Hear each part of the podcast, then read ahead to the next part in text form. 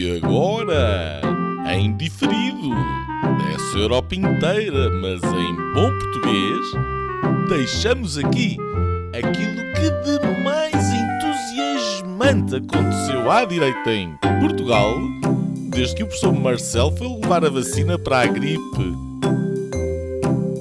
Senhoras e senhores, o episódio desta semana do podcast Linhas Direitas. Olá, bem-vindos ao Linhas Direitas. Esta semana vamos falar do chumbo da eutanásia no Tribunal Constitucional e depois das uh, mini-crises nos mini-partidos IEL, uh, Chega e PAN. Uh, pelo menos ainda mini-partidos. Um, é isso que se propõe Nuno Lebreiro, que nos fala de Bruxelas, uh, Gonçalo Doroteia Cevada, uh, que se liga a partir de Luxemburgo, e eu, Afonso Vaz Pinto, de Lisboa, Portugal. Mas antes dos temas, a nossa habitual resenha. Portugal desamordaçado, pelo menos QB. As crianças mais pequenas voltaram às escolas, uh, 650 mil pequenos uh, portugueses, portuguesas, numa expressão uh, inclusiva, seria a população Tuga, pequena Tuga. o postigo voltou a servir cafés e produtos vários, e os barbeiros têm listas de espera Uh, mas já cortam uh, hordas de barbudos que, ao jeito de abril de 74, cantam grândulas enquanto a caravana do Covid passa para o centro e leste europeu. Na semana passada, o primeiro-ministro jantou com o presidente e, depois de não se demover com os argumentos hipocondríacos, lá apresentou um plano de desconfinamento aos portugueses, em quatro atos e quatro cores. Uh, enfim, um plano um ano depois de a, a pandemia chegar a Portugal. No dia em que gravamos, passa exatamente um ano desde que morreu Mário Veríssimo, a primeira vítima mortal de Covid-19 em Portugal. Ainda sobre a peste, eh, Portugal já se juntou ao grupo de países que está a banir a AstraZeneca, eh, suspendendo esta vacina e adiando a pica aos professores e auxiliares das escolas, públicas e privadas, Uh, pelo menos 150 mil portugueses já foram vacinados com a AstraZeneca, a vacina agora maldita. No Brasil, o Supremo Tribunal Federal Brasileiro anulou as condenações do uh, ex-presidente Luiz Inácio Lula da Silva pela Justiça Federal do Paraná, relacionadas com as investigações da Operação Lava Jato. Apesar de Lula não ter sido considerado inocente, Uh, parece que agora já se pode candidatar às presidenciais de 2022. Os casos ainda serão reavaliados noutra instância, num processo que tem tanto de justiça como de política. Na semana em que passaram 10 anos da guerra da Síria, uh, lembramos outra guerra iniciada há 60 anos, a guerra do ultramar, ou colonial, dependendo do lado em que, de, de onde se olha, um, começou com um massacre de 7 mil pessoas, uh, mil brancos e uh, 6 mil negros, num ataque no norte de Angola, realizado pelo movimento UPA, União dos uh, Povos de Angola. Esta semana uh, soube-se que Pedro Nuno Santos e o seu verão quente antecipado na TAP se estendeu à Ground Force. Dois episódios marcaram a semana com o ministro a pôr um processo ao acionista da empresa de bagagens por alegadamente ter feito circular pelo WhatsApp conteúdo de uma conversa entre ambos, e depois a já anunciada nacionalização de mais uma empresa, pois é, com um aumento de capital, os portugueses passarão a ser donos e pagadores de mais uma empresa falida, a Ground Force. Nuno Graciano, conhecido apresentador de televisão, será apresentado como candidato do Chega à Câmara de Lisboa e o anúncio será feito no ainda de pé padrão dos descobrimentos. Uh, por falar em padrões ou brasões na frente identitária, mais particularmente do Conselho Económico e Social, liderado pelo socialista moderado Francisco Assis, vêm normas de discurso com um manual de linguagem inclusiva, um documento de 16 páginas com exemplos e sugestões para tornar a linguagem neutra e inclusiva. Uh, desempregados passam a ser a população desempregada, migrantes, a população migrante, etc. e, etc. e tal. Uh, se a população ouvinte e os cavalheiros estiverem uh, de acordo, antes de irmos aos nossos uh, temas, íamos a um assunto espanhol, pois que és muito não, um espanhol, um assunto espanhol. Ai, o Gonçalo pois, não quer, de certeza, não, não parece. O Gonçalo vai testar essa ideia. Eu ando aqui há, há meses a pedir isto, uma espécie de disco mais pedidos.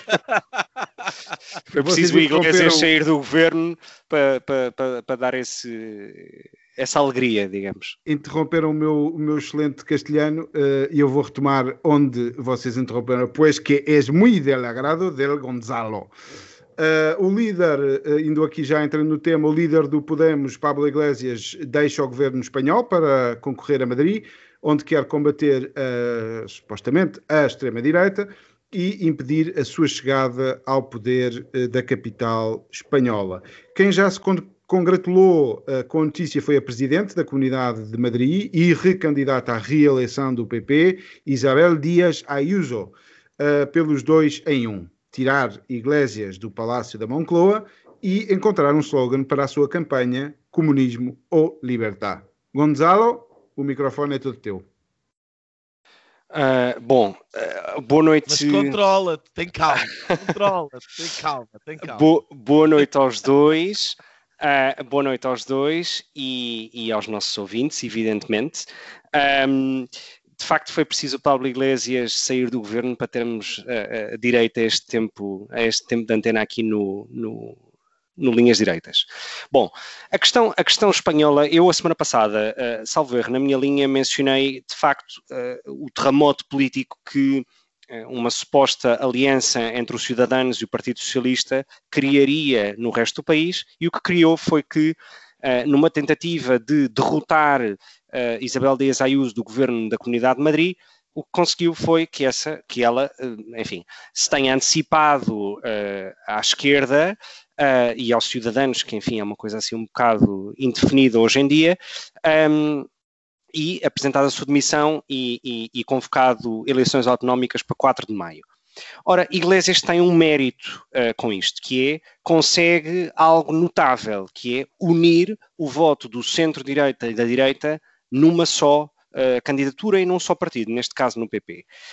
Um, Isabel Dias Ayuso tem muitos méritos, Uh, era uma quase desconhecida da política até há dois anos atrás, quando se apresentou como candidata, e tem demonstrado uma capacidade de gestão, seja da crise pandémica, uh, seja de outras áreas, notável, como acabar com o imposto sucessório, montar hospitais de campanha em duas semanas, um, enfim. E, portanto, do ponto de vista da gestão e do ponto de vista de, ideológico, é uma mulher do centro-direita, muito aguerrida, mas com um discurso e com um discurso muito forte no combate cultural. E, portanto, Iglesias é o melhor que lhe podia acontecer, porque são uma espécie de antípodas uh, uh, da política, uh, naquilo que pensam, naquilo que, que, que, que querem para, para, a sociedade, etc. Um, e, portanto, esta, esta jogada do Pablo Iglesias tem esse mérito, unir o centro-direita. Isabel Dias Ayuso vai, segundo todas as sondagens, duplicar os deputados uh, que tem em comparação com há dois anos atrás. Uh, e o Podemos arrisca-se a não ir além dos sete deputados, quando estamos a falar de cerca de 50 para o PP. E, portanto, uh, e, portanto uh, não deixa de ser notável por isso. Ponto final sobre, ou, ou nota final sobre isto, é que um, Iglesias tenta uma espécie de saída mais ou menos airosa do governo, um, quanto a mim, falhada. Aliás, são dados todos os ministros do PSOE hoje em toda a imprensa espanhola, o que dizem é já vai tarde. Um, e o que vai tentar, quanto a mim, de forma pouco sucedida, é ser uh, o partido de esquerda mais votado nas eleições de Madrid algo que, segundo todas as sondagens, também não assim parece não ser e parece ficar em terceiro ou quarto lugar dos partidos à esquerda. E, portanto, não deixa de ser algo notável e uma derrota estrondosa para Pablo Iglesias. Antecipada, pelo menos. Nuno, como é que tu vês esta, esta opção do Pablo Iglesias e, e se tem este mérito uh, de juntar a direita e, no fundo, uh, acabar com as linhas vermelhas uh, entre Vox e PP? Acho que é ótimo. Antes de mais, olá a todos, aos nossos ouvintes, a vocês os dois. Uh, parabéns, Gonçalo, por estarmos a falar aqui um bocadinho de Espanha.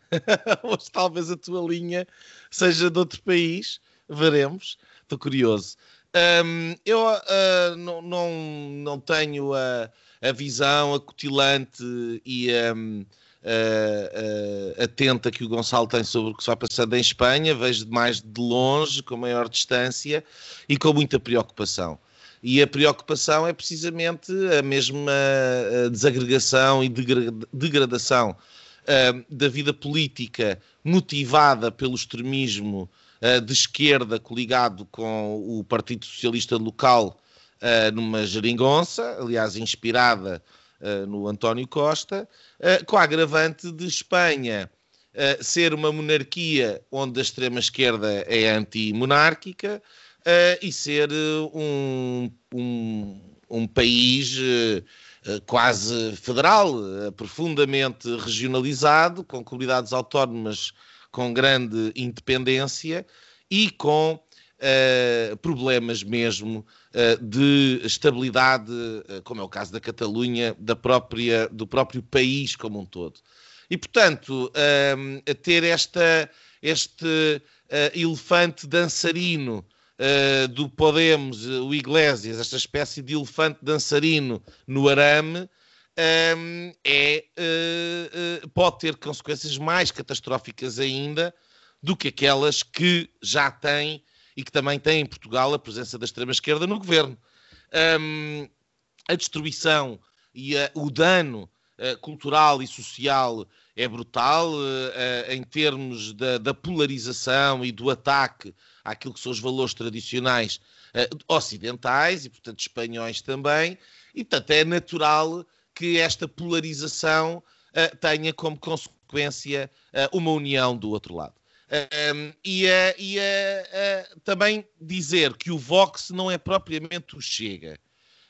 o Vox tem um background cultural, político um, e um, uh, uh, académico uh, que, e, e, e, o conjunto de pessoas que o Chega não tem ainda.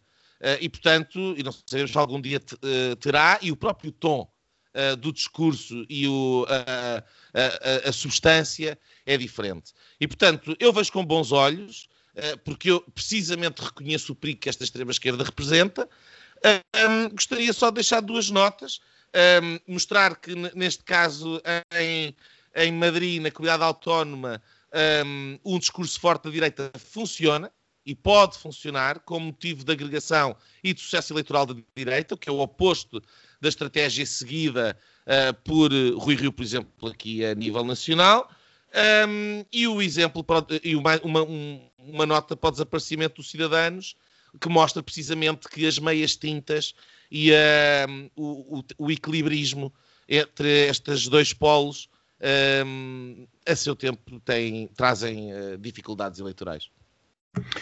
Eu, muito resumidamente, gostava só de dizer que, que para mim isto parece-me uma, uma fuga para a frente, claro, uma tocata e fuga do, do Iglesias, que vai tendo. Primeiro, ele sai do, do governo numa altura em que entramos numa crise e, portanto, é, até, lhe, até, até lhe interessa sair do, de um governo que, uh, ao virar e, da esquina, terá Afonso, problemas. Afonso, deixa-me só dar uma nota aqui. O Paulo Iglesias uh, é o ministro que tem a pasta dos assuntos sociais, o que quer que isso signifique, e da Agenda 2030. Ou seja, toda a questão dos lares e os chutes nos lares que ocorreram no último ano a, a propósito da crise pandémica estavam uh, debaixo da sua tutela e, portanto, convém não esquecer isto. Sim, e portanto sai, sai do barco um barco em chamas, uh, pelo menos será um momento decisivo e importante uh, difícil que, que, todos os países de, de, resto vão, vão atravessar. Depois, uh, porque o Podemos tem estado em queda e esta é uma batalha importante para o Podemos, tem estado em queda nas últimas eleições uh, gerais e, e, e agora mais locais. Um, depois, queria dizer que parte de um pressuposto mentiroso, como é muito típico, de que vai supostamente combater a extrema-direita. Ele está a combater o PP e está a combater, como o Gonçalo dizia, uma, uma boa administração do, do PP, segundo sei, uh, da, da, da, comunidade autonómica uh, de Madrid. Um, finalmente, comentar aqui, queria comentar aqui o que o, o Nuno estava a dizer, desta, de facto o Vox é, é outra água, Uh, existe esta comparação entre, entre países de direita, extremas direitas, extremas esquerdas, que geralmente estão feridas de, de, de, de, má análise. O Vox, de facto, tem um arcabouço diferente. quisera o, o, Chega ter esse arcabouço, e então seria, se calhar, uma, uma, uma força política um bocadinho mais interessante do que aquilo que se tem apresentado, quanto a mim é muito pouco. Um, uh, e o que eu queria dizer é que eu acho que contribui para isto o facto de estarmos aqui no, na Península Ibérica, temos tido uh, ditaduras uh, recentes e nós viemos de, de dois regimes marcadamente, um de extrema esquerda e outro de extrema direita, e eles também, eles tiveram a, a crise espanha, a, a, Guerra Civil Espanhola, mas este tipo de debates, este extremar do debate político, se for no Reino Unido ou nos Estados Unidos, é outra coisa porque se dá como adquirida a democracia e as instituições. Aqui preocupa-me sempre quando vejo um Iglesias um, a, a, ter muito poder e a ter muita proeminência, e, e, e, por esse lado espero que lhe corra mal uh, e, que, e que a direita ou o PP ganhe, ganhe essas eleições. Afonso, uh, antes de, de, de passarmos, uh, só se calhar Uh, oh, oh, Gonçalo, uma das, uma das características desta candidata, recandidata uh, à Comunidade Autónoma de Madrid é uh, o desconfinamento e, portanto, a postura diferente anti-lockdown que ela teve. Uh, já que tu estás por dentro da situação, achas que num bocadinho podias mostrar aos nossos ouvintes que tipo de política que ela seguiu e os resultados que está a obter? Sim, repara, a questão, a questão da, da pandemia em Espanha uh, pode ser dividida em, duas, em dois momentos. O primeiro momento da primeira vaga, em que a gestão estava completamente centralizada no governo da Moncloa, portanto no governo central de Pedro Sánchez, e que não funcionou. Uh, os números foram galopantes, foi um dos piores países do mundo em todos, os, em todos os dados de contágios, de mortes, etc. A partir do verão, essas competências são descentralizadas para as comunidades autónomas. E Madrid sempre se mostrou frontalmente contra, portanto, Isabel Dias Ayuso, sempre se mostrou frontalmente contra, com, com, uh, contra qualquer tipo de confinamento, encerramento, uh, uh, enfim, etc. E a verdade é que tem funcionado. Um, os restaurantes não fecharam, as barbearias não fecharam, os dentistas não fecharam, portanto, nada fechou. Continuou tudo aberto. Até as discotecas?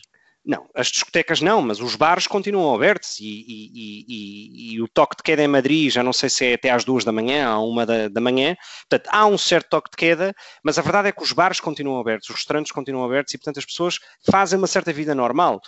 Um, e a verdade é que os números, quer de contágios, quer de mortes, não são de todo piores do que noutras comunidades. Portanto, isto algo quer dizer. E, portanto, ela consegue, mesmo sem querer, porque é evidente que no verão de 2020 não ia saber que teria eleições um ano depois, não é? Um, mas ela, sem saber, consegue uma base de apoio eleitoral brutal de um eleitor que se calhar seria um swing voter entre, entre o PSOE e o Podemos, ou entre os cidadãos e o PSOE, e que consegue atrair esse voto. E isso, de facto, é extraordinário. Dos empregados de mesa, dos taxistas, enfim, de toda uma classe que trabalha no, claro. na restauração, no turismo, nos serviços, etc., e que, de facto, uh, a adoram. Portanto, ela é uma espécie de ícone uh, uh, dessa cidade. Aliás, Madrid, Madrid, Madrid, com isto termino, Uh, uh, há uns dias uh, o, o, telejornal espanhol, da televisão espanhola, fazia uma reportagem sobre a quantidade de gente que está a chegar a Madrid aos fins de semana para ir passar um fim de semana. e as pessoas eram entrevistadas à chegada e perguntavam, mas o que é que fazia à chegada ao aeroporto? Venho respirar, venho saber o que é a liberdade, porque isto é uma espécie de oásis na Europa. e a verdade é que os números, como disse, não são nem piores do que Barcelona, ou que Sevilha, ou que Vigo, ou que, enfim. E, portanto, algo isto quer dizer, ou algo está a fazer muito bem, ah, e atenção, os testes continuam a ser de, das comunidades autónomas que mais testa. E, portanto, a senhora há de ter méritos e, e, e é isso que lhe fará ganhar as eleições agora em maio. É o milagre espanhol. Uh, vamos então para. De Madrid. Madrileno. De Madrid. espanhol, exatamente, madrileno, de Castilha. Uh, vamos então para o tema seguinte. Uh, o Tribunal Constitucional chumbou a lei da eutanásia, dando assim razão às objeções levantadas pelo Presidente da República. O diploma regressa ao, agora ao Parlamento e os partidos que o aprovaram terão uma de duas decisões para tomar. Abandonar, abandonarem a ideia ou voltarem à carga. O PS já veio dizer que mudará a lei e, portanto, avançará com nova proposta de eutanásia e, por isso, já todos se preparam para uma segunda vaga. A decisão do Tribunal Constitucional foi tomada por maioria, pela maioria de sete votos contra cinco, Uh, e incide sobretudo nas dúvidas levantadas por Marcelo Rebelo de Sousa, dizendo que o acórdão, dizendo o acórdão que as razões para um médico poder matar uh, terão que ser uh, claras, precisas, antecipáveis e controláveis. O Presidente da República apontava falta de objetividade, por exemplo, na, na, e passo a citar, na, estava na lei, na lesão definitiva da gravidade extrema de acordo com o consenso científico, um, no entanto, os juízes uh, não se opõem ao direito à eutanásia e, portanto, uh, apontam uh, nesse sentido. A, o projeto de lei da eutanásia foi aprovado no Parlamento a 29 de janeiro. Eu perguntava ao Nuno se isto, um, no fundo, se foi só um entrave, adiámos só o problema? Eu acho que sim. acho que é um adiar. Aliás, nós falámos disso, creio que foi há dois programas atrás um, e, uh, e, portanto, uh, uh, o acórdão parece dar um bocadinho, no fundo, dá razão a todos nós, dá, dá razão a, a, à minha posição que dei, que dei aqui, no sentido de que era, um, era um simples adiar de um, de um, problema que mais tarde ou mais cedo, mesmo que não passe agora, hão de arranjar maneira de fazer a coisa passar, e dá razão a vocês os dois também que a postura de Marcelo Rebelo de Sousa era uma postura de tentar travar o processo através do, enfim, de uma jogada constitucional, digamos assim. Um,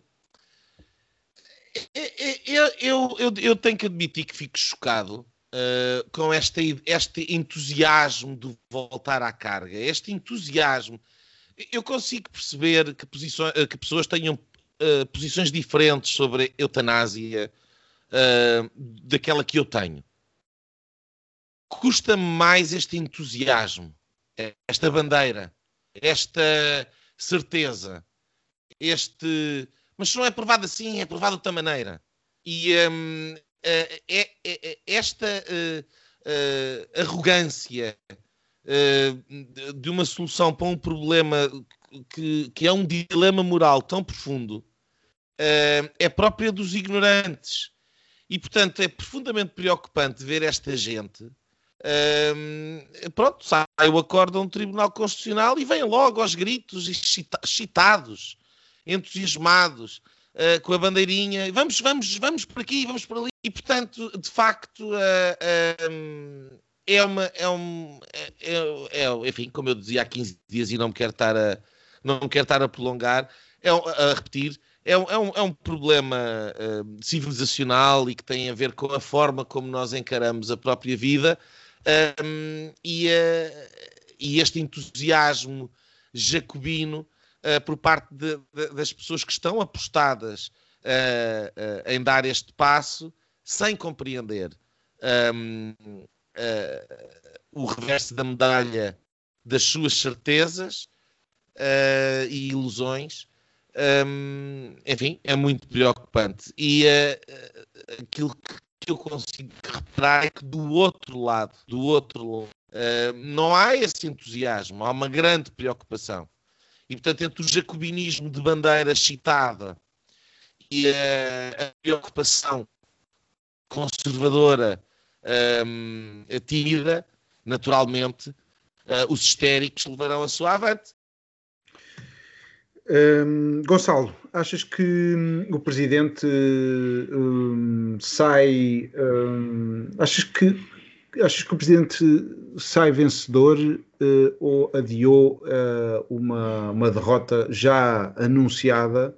Uh, e se, já agora, se, como é que tu vês esta ideia do referendo?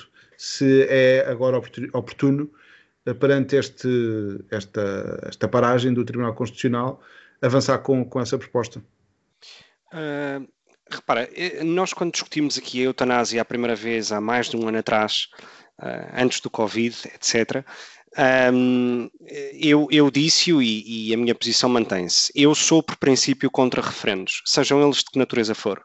Uh, não é um instituto constitucional ou um mecanismo constitucional que eu reconheça grande grande utilidade uh, democrática, eu, eu, eu, prefiro a democracia representativa à democracia direta e, portanto, e, portanto não sou propriamente um, um grande entusiasta de referendo. Depois, não acho que Marcelo Rebelo de Sousa, e aqui de, depende de que ponto de partida é que tu tenhas, que é acreditas que Marcelo Rebelo de Sousa é contra ou a favor da eutanásia e, portanto, depende sempre desse ponto de vista. E como é uma questão indeterminada, ou melhor, é uma resposta indeterminada, porque não se sabe qual é a sua opinião, eu não te consigo dizer se ele sai derrotado ou não. Aquilo que eu sei é que o Tribunal, e, e eu há uma coisa que eu, que eu concordo totalmente com o Nuno, até porque eu tenho, sou tendencialmente a favor da eutanásia, mas tenho enormes dúvidas sobre como se legisla sobre isto e, portanto, não, também, também não consigo compreender essa, essa uh, das Isabéis Moreiras da vida, que vem em direto, cinco minutos depois de ser um acórdão de 160 páginas, tomar uma opinião so, sobre o assunto. E, portanto,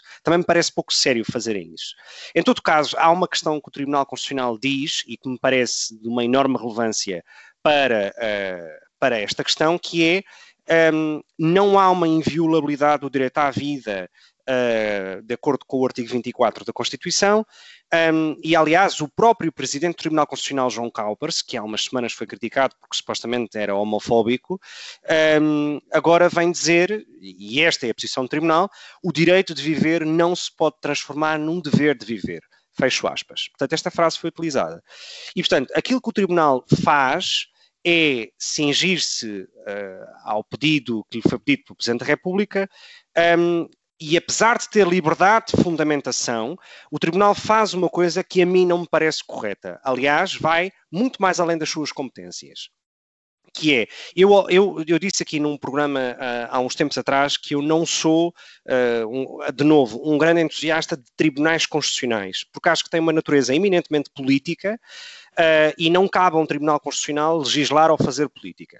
E portanto, e, portanto, aquilo que o Tribunal Constitucional faz neste acórdão, e isto foi dito por vários analistas e juristas e até constitucionalistas, é diz porque é que é inconstitucional e dá caminhos para ultrapassar essa inconstitucionalidade. Ora, isto não é o papel do Tribunal Constitucional. O Tribunal Constitucional não tem um papel constitucional de legislar uh, ou de dar pistas sobre como legislar. E isso parece-me que é um erro neste acórdão. A verdade é que a decisão foi tomada por três quartos dos juízes, Uh, que é uma maioria expressiva, evidentemente, e portanto esta questão, mais mês, menos mês, uh, voltará uh, à mesa de, de, Belém para ser aprovada, não tenho a menor dúvida. Portanto, é uma questão de tempo neste momento.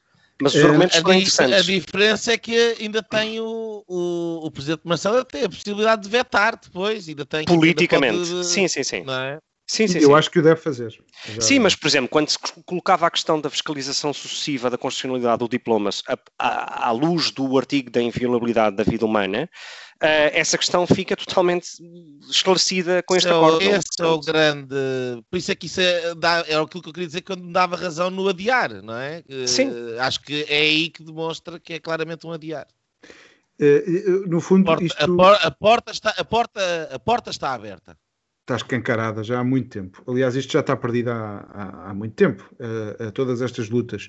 Uh, o que não quer dizer que não, que não que seja razão para não lutar. Uh, isto é uma Câmara Alta. Nós já sabemos que o, que o Tribunal Constitucional é uma Câmara Alta e, e, teve a sua função agora. Os senadores não, não aprovaram. Eu relembro a última vez que tínhamos ouvido falar de, de Tribunal Constitucional uh, para além daquela polémica com o Cowpers, com o juiz Cowpers, uh, foi um, ehm, a, a, oposição feita pelo PS uh, eh, às medidas que tentavam salvar a economia portuguesa da, da, do, daquilo que o, que o, PS nos tinha deixado na, na legislatura anterior. Uh, e, portanto, é a Câmara Alta. Uh, há aqui algum mérito para o Presidente da República um, por ter travado o, o, o projeto, uh, apesar de ter sido incompleto. Eh, porque devia ter, uh, ter-se atirado à eutanásia. A morte já está um, ehm, prevista pela Constituição portuguesa. A partir do momento em que se deixa que se aborta em Portugal, a morte uh, entrou pela, pela, pela, pela porta pequena, se quiserem, mas, mas, mas, por uma porta que já está escancarada há muito tempo. E isto é só mais um passo uh, em questões que são muito mais importantes do que possamos imaginar tal como eu dizia noutras, noutros debates, uh, é uma questão de, de limite Uh, e agora é um conceito zeco, um conceito muito profundo que está a ser analisado, mas é, é a questão, como eu, eu, pus no texto de propósito, que é um médico a matar um doente. Um, isto é um, é, uma, é um ato gravíssimo. Um, depois, uh, a esquerda vai até onde, uh, onde puder. Uh, com esta lógica de, de, de, de, ir à luta, isso não é de uma maneira, vai de outra, a esquerda vai até onde, até onde puder. E a direita é tentada adormecida. Eu acho que basta, basta. Está na altura de, de, de, batalhar e eu acho que o Presidente da República tem que se atravessar. Pelo menos uma vez na, no, no, seu mandato, tem que se atravessar. Como já se atravessou na questão do aborto no passado, que se atravessa agora. Foi nisso que eu votei e em que pelo menos dois terços das pessoas que votaram nele eu sei que ele tem ali uma perna no PS, uh, eh, mas que dois terços de, das pessoas que votaram nele votaram nessa expectativa. Ele tem que votar esta lei, pondo os seus princípios. PS que são contra a eutanásia. É? Exatamente, também, era isso que também. eu ia dizer. Esta questão não é consensual de até nenhum pelos partido. votos na Assembleia da República viu-se. Está bem, mas até pelos votos na Assembleia da República viu-se que o PS maioritariamente vota pela eutanásia e o PSD maioritariamente vota contra a eutanásia. Uh, e se tivéssemos um líder diferente no PSD, votaria se calhar a maioria na, contra a eutanásia, porque também tem a ver com a escolha dos deputados que estão na Assembleia da República. Esta luta, para mim, é uh, essencial, não é uma coisa, uma coisa lateral. A economia, sim, é uma coisa lateral. Portugal vai continuar a ser pobre, um país mais uh, que, uh, que, está aqui na periferia da Europa. Se a Europa estiver rica, nós vamos ser moderada, moderadamente ricos ou, ou, ou um bocadinho pobres. Quer dizer, nós não vamos sair disto. As questões para mim, essenciais para mim, e para uma cada vez maior, um maior grupo de, de eleitores, é, são estas questões, mesmo que seja para perder. Repara, deixa-me só dizer uma coisa aqui. Há um argumento que é utilizado muitas vezes pelos, pelos apoiantes da eutanásia, e eu, como não sou um entusiasta apoiante da eutanásia, ainda que seja tendencialmente a favor, que é o argumento da modernidade constitucional e de todos cabemos dentro da Constituição, etc. Vamos lá ver uma coisa. Existem três países na Europa e seis países no mundo que têm uh, uh, leis de eutanásia uh, aprovadas. E, esses países não são necessariamente mais democráticos que os outros que não as têm. E, portanto, associar esta, esta, esta hum, digamos, eh, ter uma lei de eutanásia e, e fazer uma causa e efeito com a democracia parece-me uma coisa profundamente perversa uh, e um argumento facilmente rebatível. E, portanto, é aí que eu acho que quem é contra, frontalmente contra este tema, e a direita aí devia assumir esse papel uh, nesse debate. Exato. Há aqui um problema, há aqui, há aqui um problema que me parece ter a ver com a complexidade do problema, digamos assim. Eh, é porque é muito mais eh, é muito mais fácil apontar para aquele caso que é vendido em pacote de ah, a pessoa está em grande sofrimento e portanto isto é para ajudar os sofredores, etc. E tu não queres estar nessa posição em que vais estar aí a sofrer e estar aí uh, sem conseguir respirar e a morrer no inferno, no Calvário, e é estes malandros que não querem uh, aprovar a eutanásia são aqueles que querem o sofrimento e continuar com o sofrimento das pessoas. Enfim, este é o discurso, obviamente simplório, uh, simplista, uh, não é a mesma coisa, um, e profundamente um, ingênuo, porque ou, ou, leva aos ingênuos, e, o que faz que seja um discurso pérfido, porque simplifica que por simplesmente não é simplificável, porque há, é, há aqui a questão da rampa deslizante, há aqui muitas outras coisas. E esse é o, essas outras coisas exigem uma profundidade no debate que hoje em dia não se consegue ter numa sociedade que está superficializada hum, à, à, à, espessura de um ecrã. Portanto, no, numa sociedade digitalizada, de clique rápido, onde qualquer, qualquer vídeo que tenha mais do que 3 ou 4 minutos as pessoas não veem, ou uma grande maioria não vê, um, como é que se consegue debater um assunto com a profundidade deste? Não se consegue. E, portanto, no fim, o panfleto, o slogan mais apetecível e que neste imediatismo consegue cativar a pessoa que não, que não compreende a importância e a profundidade do assunto, é muito mais fácil este, que é porque este é sempre o discurso da esquerda, é sempre pelos pobrezinhos, é sempre pelos sofredorzinhos, é sempre pelos coitadinhos. E, um, e no fim não é. Há outras coisas aqui. E isso, de facto, é ingrato. É ingrato. É ingrato. Sabes o que é que é? São, são lobos, com, lobos com pele de cordeiro, quanto a mim. Mas uh, também na, na, forma como uh, é pintado na comunicação social este tipo de assuntos, um, contribui para esta, quase tudo, para este, para este, para esta rampa deslizante, mas nos, em todos estes assuntos, que é é difícil encontrar algum artigo que não ponha como foco que o tema vai voltar à carga e que poucos argumentos, pouco se detém nas dúvidas que foram levantadas pelo Presidente da República agora. Uh, e portanto já estão no passo a seguir, como é que uh, não falar de porque é que as pessoas não concordam. Exatamente. e, e, há outra questão, há outra questão. Há, os, os católicos, esses uh, do século já, passado. Já está, isto é um assunto, eu não quero abrir essa porta para esse tema, mas uh, ainda aqui há dias uh, via uma notícia, vamos voltar a isto, eh, na altura do Obama, eh, o que nós tínhamos eh, no, de notícias dos Estados Unidos era o Obama foi comer um hambúrguer. E depois o Obama agora ouviu jazz na, na, na, na Casa Branca. No outro dia era o cão do Joe Biden que mordeu alguém na Casa Branca, então aparecia uma senhora da imprensa um segurança, e a senhora, com um discurso altamente uh, inclusivo para todos os cães de todo o mundo. Uh, e pronto, de repente eu perdi ali dois ou três minutos a saber que o cão tinha mordido um, homem. Uh, já não é o homem que mordeu o cão, é o, cão que mordeu o homem.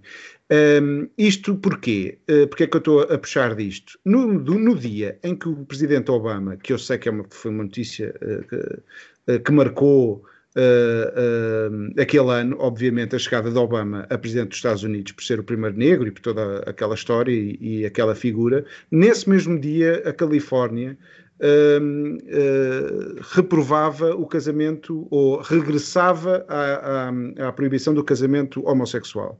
E isso nunca teve eco. E esse tipo de. E era, é, é isto que eu me refiro. A direita uh, ou uh, ala conservadora, porque também há à esquerda, o PCP votou contra e geralmente vota contra este, estas matérias, um, ehm, pode recuar. Eu não sei porque é que nós não debatemos o fim do aborto em Portugal. Não sei porque é que nós não debatemos uh, o um, ehm, eu restringir o aborto. Eu estou de acordo, e é aí, é aí que eu acho que o Gonçalo falha, quando olha para estas coisas como passado, porque ele pensa assim, isto já está aprovado e vai ser sempre aprovado. E esta é a visão do progressista de que de facto é um progresso provar este género de coisas. Não, uh, não o vejo dessa maneira como progresso, nem como nada parecido com isso. Vejo como uma opção, como uma opinião que eu tenho. Uh, eu, eu, eu sou contra o aborto. Aliás, neste tipo de temas fraturantes é, é, é provavelmente o único em que eu sou contra, e nos outros ou sou a favor, ou no caso da, da, da eutanásia, apesar das dúvidas que tenho, ser tendencialmente a favor. Portanto, não. Não, mas quer dizer, tu, tu, tu várias A questão é, sendo contra. É questão. A questão é que eu, sendo contra, não, não é um tema que me pareça que seja uma enorme preocupação das pessoas. É isso que eu quero dizer. Aí é, eu percebo o que é, é que tu queres dizer. É, mas não é pelo argumento do progresso. A, a, maior, a maior causa de morte uh, no mundo civilizado é o aborto. Todos os anos. A questão, hum. é, poderíamos eh, voltar a trazer este tema um dia sobre a questão do aborto. A questão do aborto, para mim, não é tanto a prática ou o ato em si, que eu sou contra, é a penalização ou a criminalização não, do ato. Bem, mas é só para é dizer. Aí, e é aí que eu tenho dúvidas. Oh, Gonçalo, não, não, não, não, entremos por aí, porque há aqui muita maneira de, de fazer Sim, a, a, questão. A única coisa que eu estou a dizer é que não se pode olhar para estes casos. E, por exemplo, eu, quer dizer, eu aqui na Bélgica já uh, tomei contacto com casos de eutanásia que me chocaram. Verdadeiramente. E Podes dar alguns exemplos, Nuno?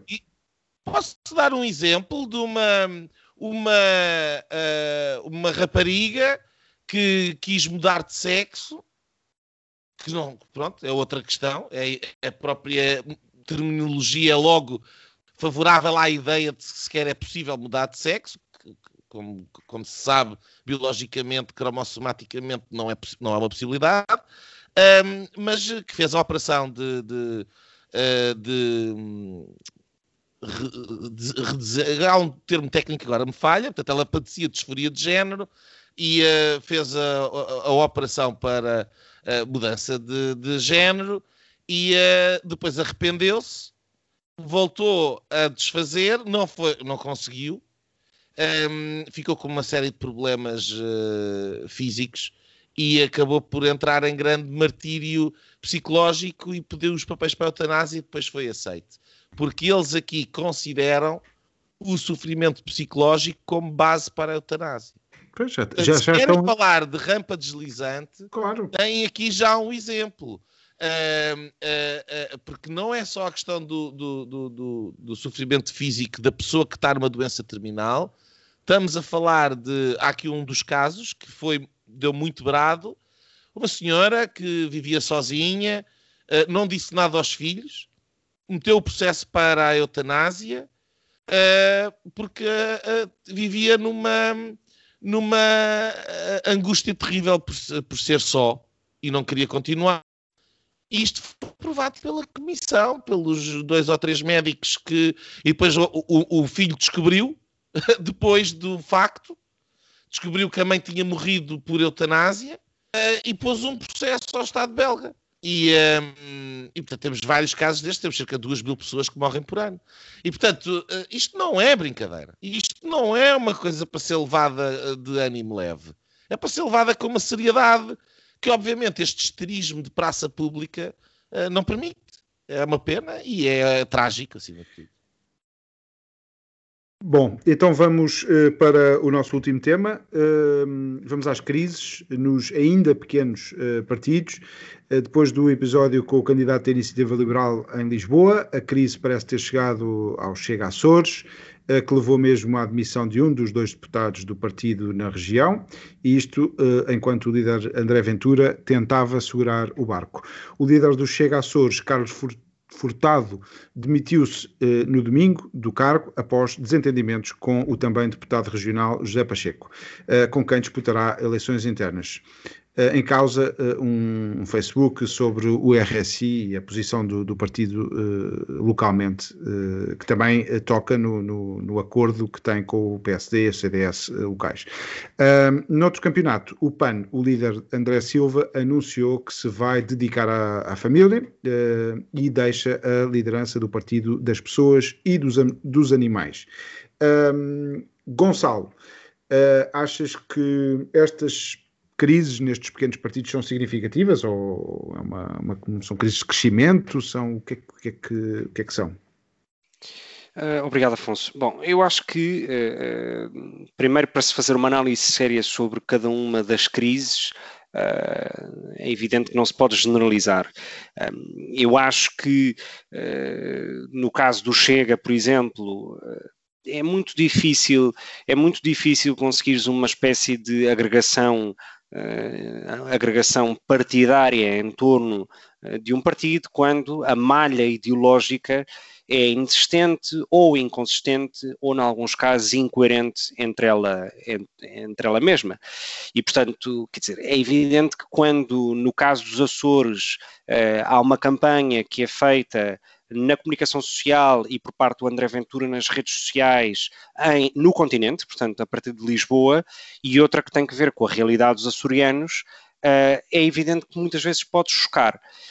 Um, Já e, agora o partido, e aliás, eu acho que o partido vai escrever, uh, é, é propósito disso, o André Ventura vai escrever a questão do RSI nos a questão, a, a, a, questão é que, uh, e vocês saberão melhor no caso do, do, do PSD, mas enfim, no caso do CDS, eu ainda me lembro uh, que o Estatuto de Autonomia das delegações das regiões autónomas é de facto uma prática e é uma realidade, e a condução política uh, e a definição política é decidida pelos órgãos uh, regionais dessas regiões.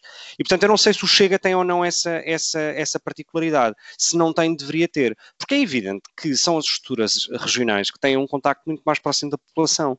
E, portanto, aquilo que são chavões que foram utilizados pelo André Ventura, desde o RSI aos ciganos, ao, ao rabo de peixe, etc., depois no dia a dia pode ser que não sejam uh, uh, possível, não, é, não, não seja possível aplicar, aplicar.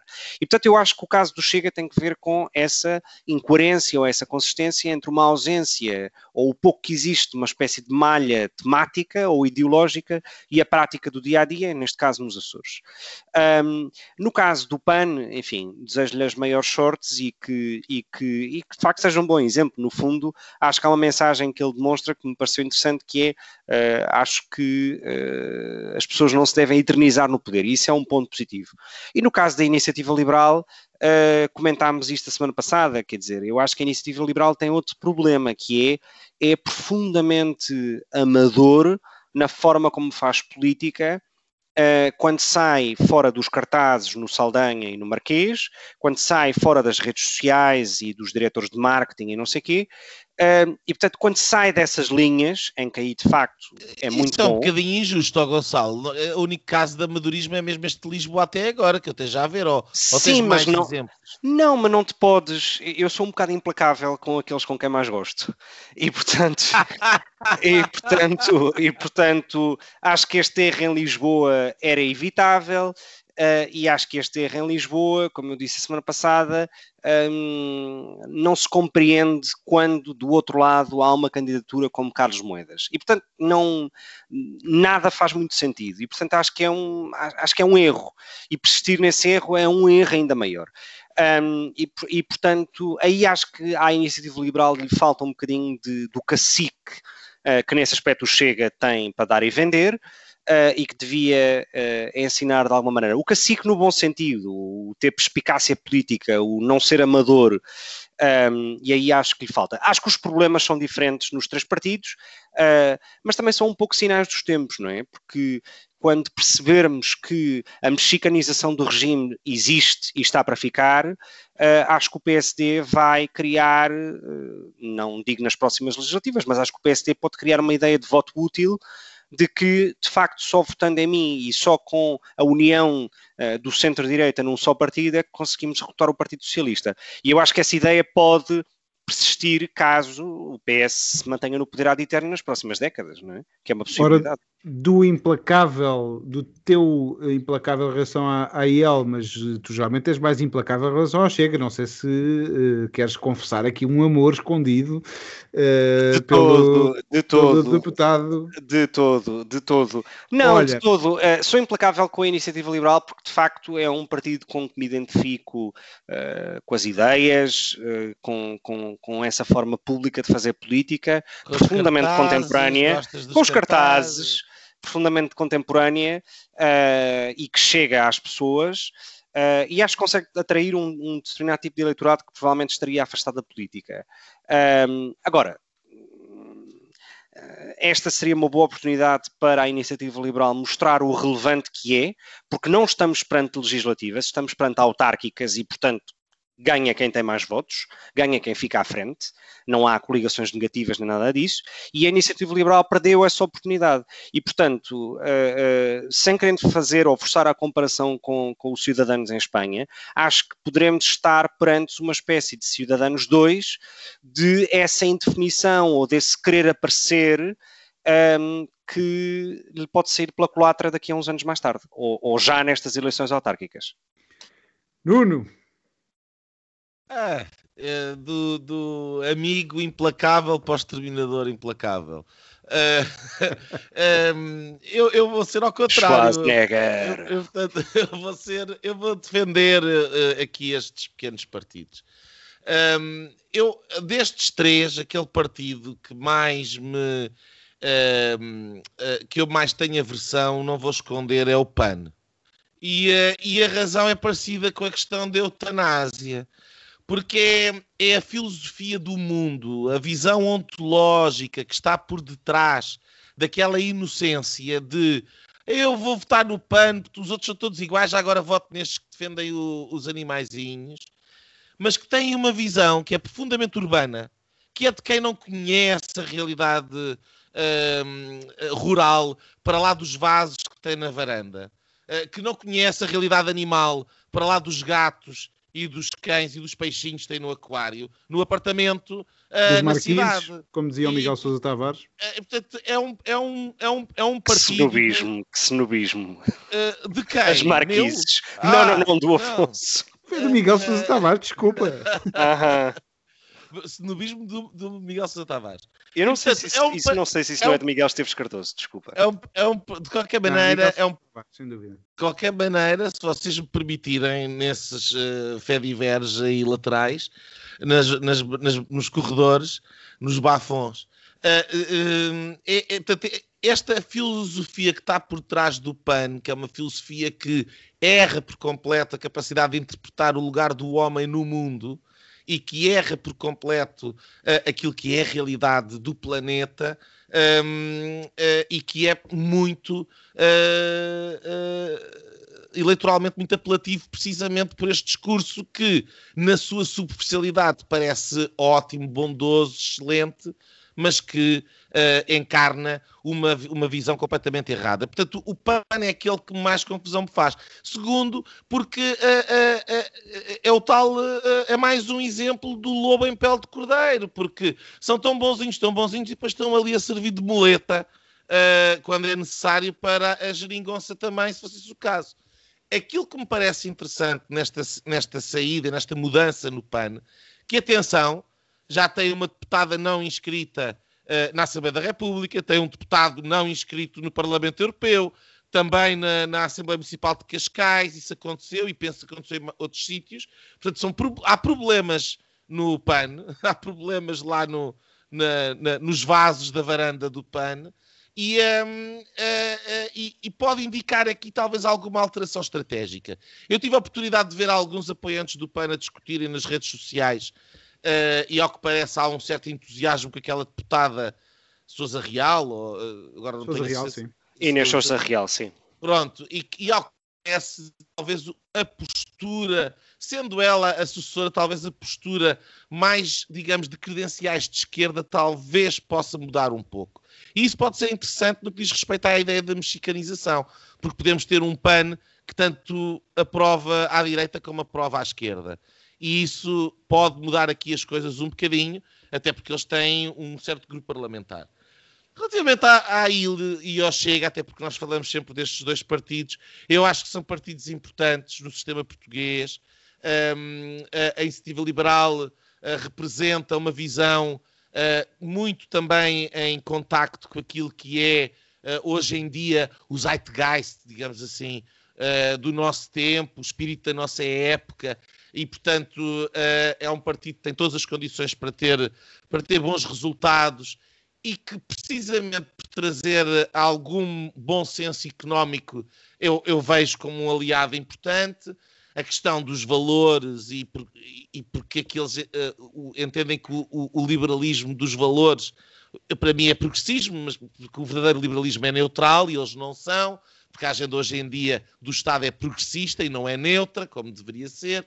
Portanto, as causas fraturantes é uma coisa, eh, o que se passa hoje em dia é outra, mas isto é um debate que nós podemos ter mais tarde.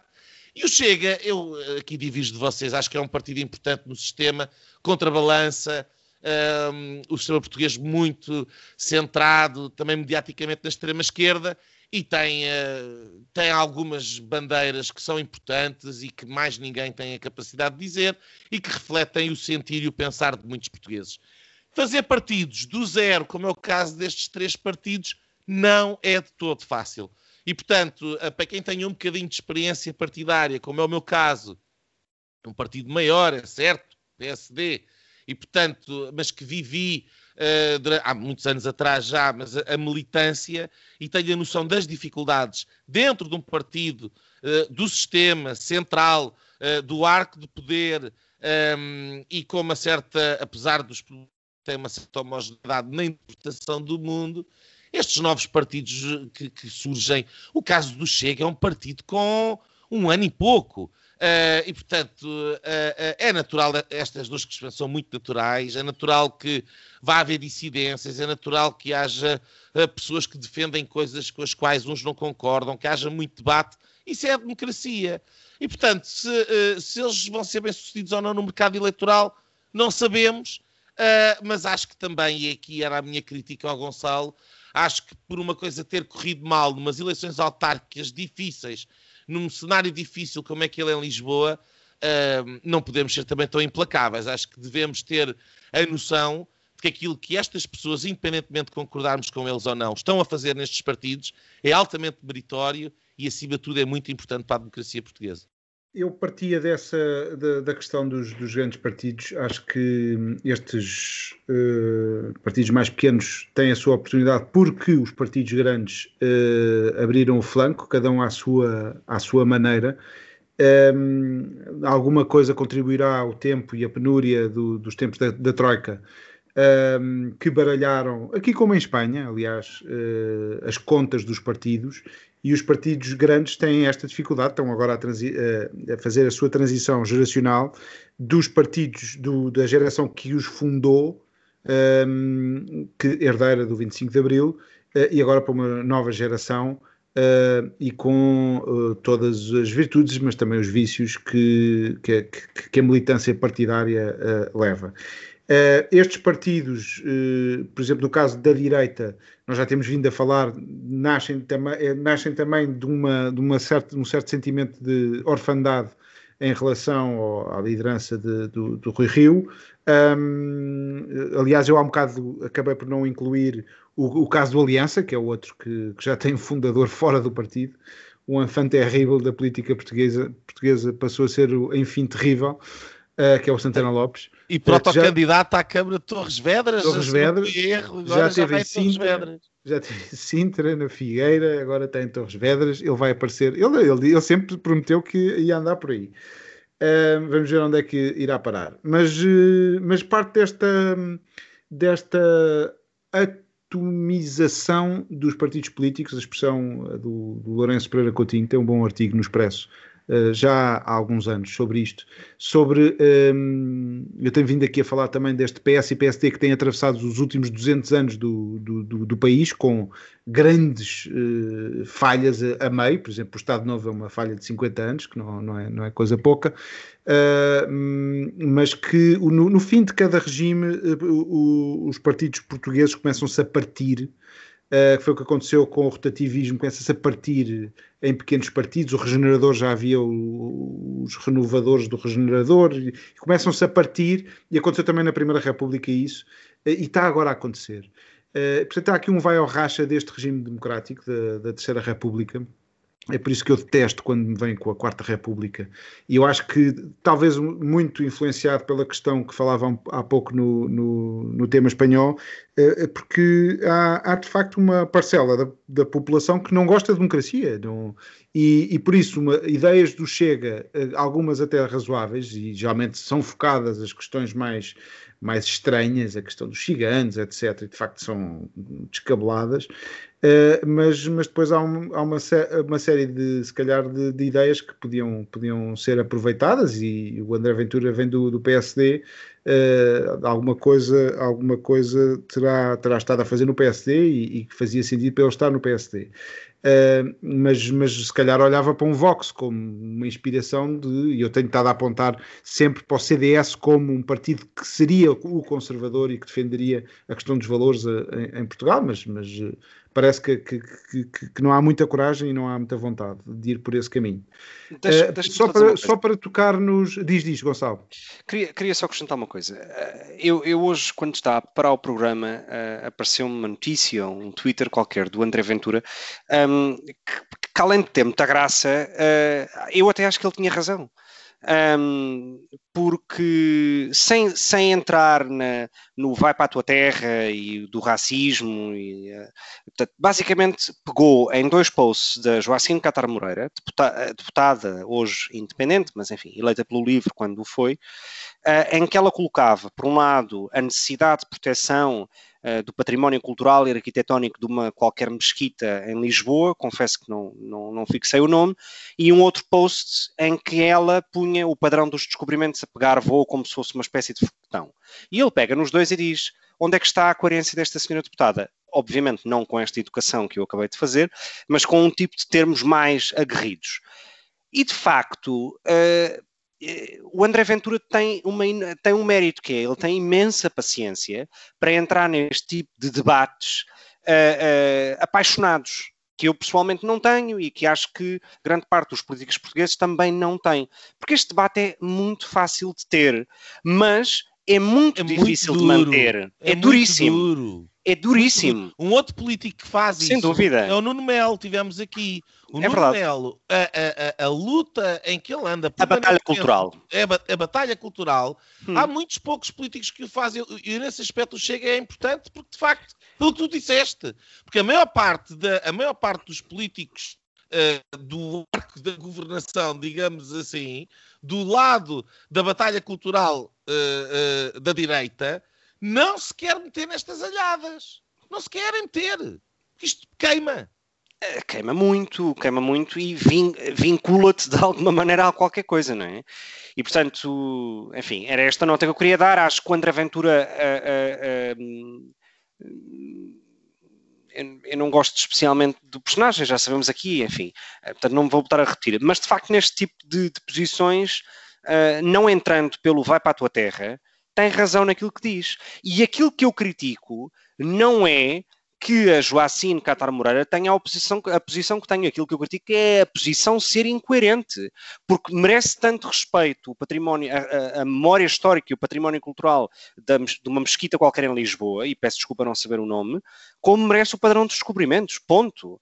E portanto. Uh... Desculpa lá se eu dou mais não, valor ao padrão dos descobrimentos. Não, Nuno, é evidente, mas o ponto que eu quero dizer aqui não, é a coerência. Isso também é importante, é tal não existe, da batalha é? Cultural. Oh, Gonçalo, e é por isso que partidos como o PAN, quanto a mim, não têm muito cabimento no nosso sistema e que, que é um sintoma daquilo que eu falava no início da, do período pós-Troika, aparecem porque as pessoas, ah, enfim, gostam de animais, é tal partido das, das marquises e dos cães e dos gatos, que parece inofensivo, e eu acho que é inofensivo, se querem que vos diga, porque eles estão-se a partir aos bocadinhos, Uh, e não têm, não têm uma grande. Uh, não, não defendem estas questões de fundo uh, e questões que, são, que são um bocadinho mais. as tais questões identitárias. Acho que a Joacine Catamoreira só, só ainda tem algum. deixou de ter, aliás, deixou de ter a atenção dos mídias porque se tornou numa proscrita. porque, porque foi julgada há coisa de dois anos Uh, senão uh, esse, essas posições uh, eram amplificadas e eram normalizadas, se queres te diga. Um, e, e, o mesmo acontecerá com a iniciativa liberal, que eu acho que, como tenho aqui defendido, faz sentido dentro do PSD. Acho que devia estar dentro do PSD, porque é esse o discurso do, do, PSD. A questão é que a iniciativa liberal, a batalha cultural que entra é em temas económicos, não é? Eu tenho pena. Mais. Porque nem mesmo na questão de da eutanásia, por exemplo. O Guimarães Pinto no PSD. Eu tenho muita pena. E, e, e, isso tem a ver com a falta de capacidade. Mas ele, ele não tem pena nenhuma, Afonso. Eu sei, mas porque olha, porque olha para os partidos, para os principais partidos, e não consegue entrar. Uma cabeça destas não consegue entrar porque pelos tais caciques internos. Os partidos estão, em, em, infelizmente, fechados sobre si próprios e têm que encontrar caminhos para se reformarem e se abrirem à sociedade. Senão Mas começam... isto é o mercado a funcionar. É verdade. O mercado a funcionar é se o produto que é oferecido não é bom, aparece concorrência. Portanto, o, o, PSD, se quer sobreviver, tem que saber lidar com a concorrência da iniciativa liberal e do Chega. E do CDS, que temos E tem que ser falar. capaz de atrair falar de tipo de, de pessoas dia, para o PSD. Temos falado de partidos hoje em dia, temos falado do CDS também. E, portanto, eu acho isto ótimo para a direita. Ao contrário do, do, desta ideia de que a direita está a desagregar-se, atomização, etc. Não, é bom. Há concorrência, os diferentes atores têm que concorrer uns com os outros, o, o produto no final vai ser melhor. Sim, mas não vale tudo. Voto. A questão é que não vale tudo. E digo-te uma coisa. Não é questão se vale tudo ou não estaríamos, Ninguém está a dizer que vale tudo. Estou a dizer que globalmente é bom. bem estaríamos que a discussão e o eixo da discussão estivesse à esquerda ao PSD e à, à direita o CDS e o Chega. E à esquerda também a IEL, porque já tínhamos resolvido uma parte grande de, de, do nosso problema.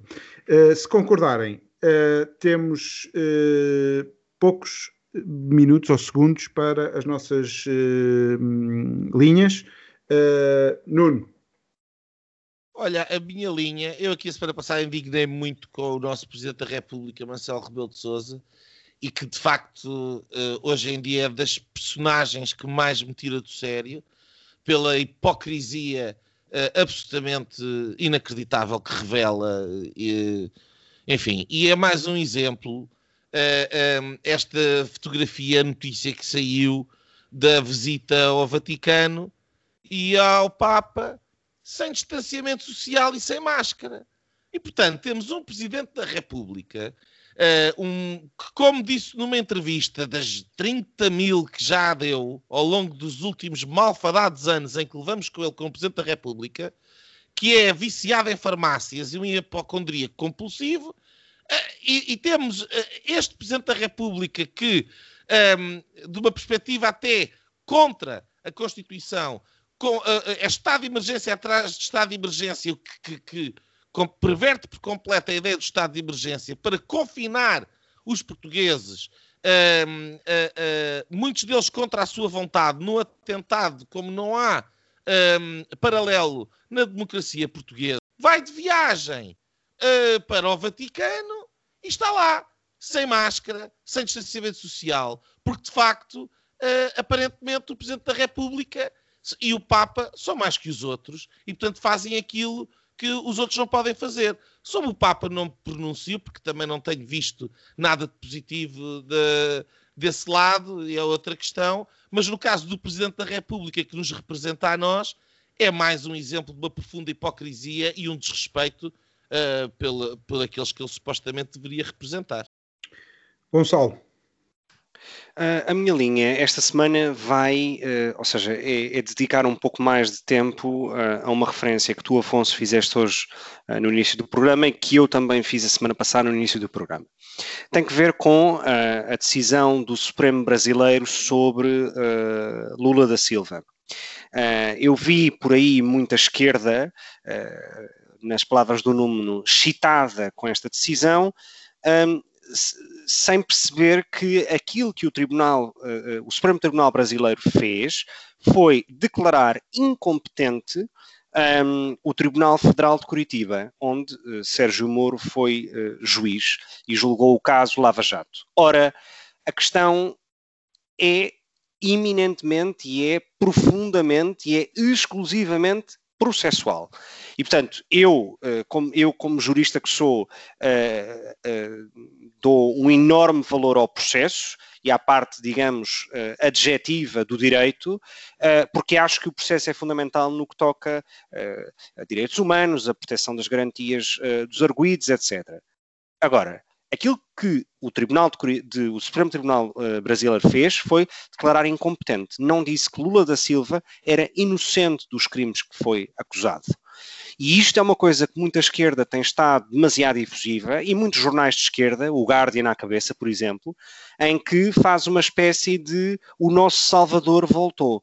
Já temos combatente para o Bolsonaro uh, nas eleições presidenciais do próximo ano.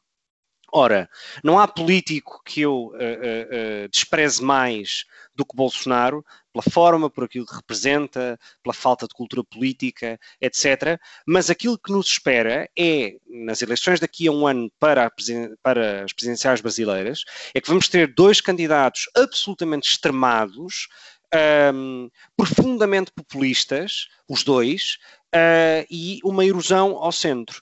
Portanto, o Brasil de Fernando Henrique Cardoso desapareceu e aquilo que existe hoje é ou Bolsonaro ou Lula da Silva. E isto é uma pena e é um cancro para a democracia brasileira. A minha linha eh, vai para o, os primeiros sinais do PRR e, e para uh, uh, o, aquelas task force uh, que soube pela, pelos jornais que o Presidente da República vai ter, é sempre task force para tudo agora, uh, para controlar o PRR. Um, soube que o PS também vai ter uma equipa independente para controlar no Parlamento o, o, a aplicação do PRR. Se, se, o PS nem sequer conseguiu controlar o seu, o seu primeiro-ministro e líder, José Sócrates, o que é que que, que, independência é que terá para controlar o que quer que seja, e depois para um sinal que soube agora dos 50 milhões de euros que vão ser aplicados deste dinheiro eh, com muita pressa numa ponte que liga Gaia, mais uma, Gaia e Porto. Eu não conheço, não sei qual é o mérito desta ponte, se é necessário ou não, mas não sei se os dinheiros europeus de emergência seriam propriamente para serem gastos numa ponte.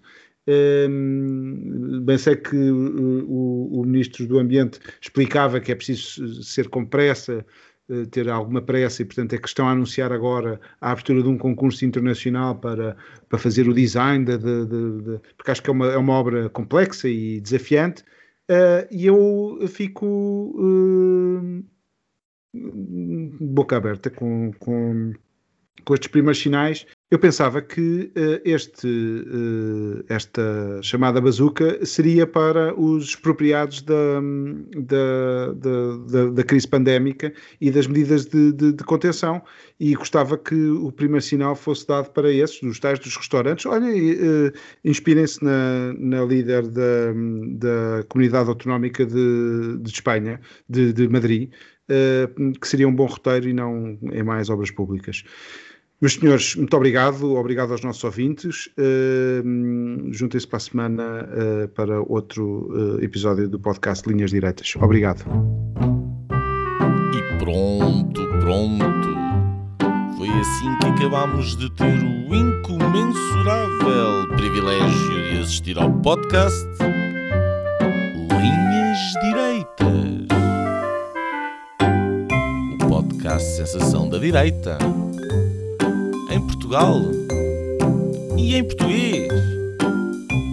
Para a semana, juntem-se outra vez.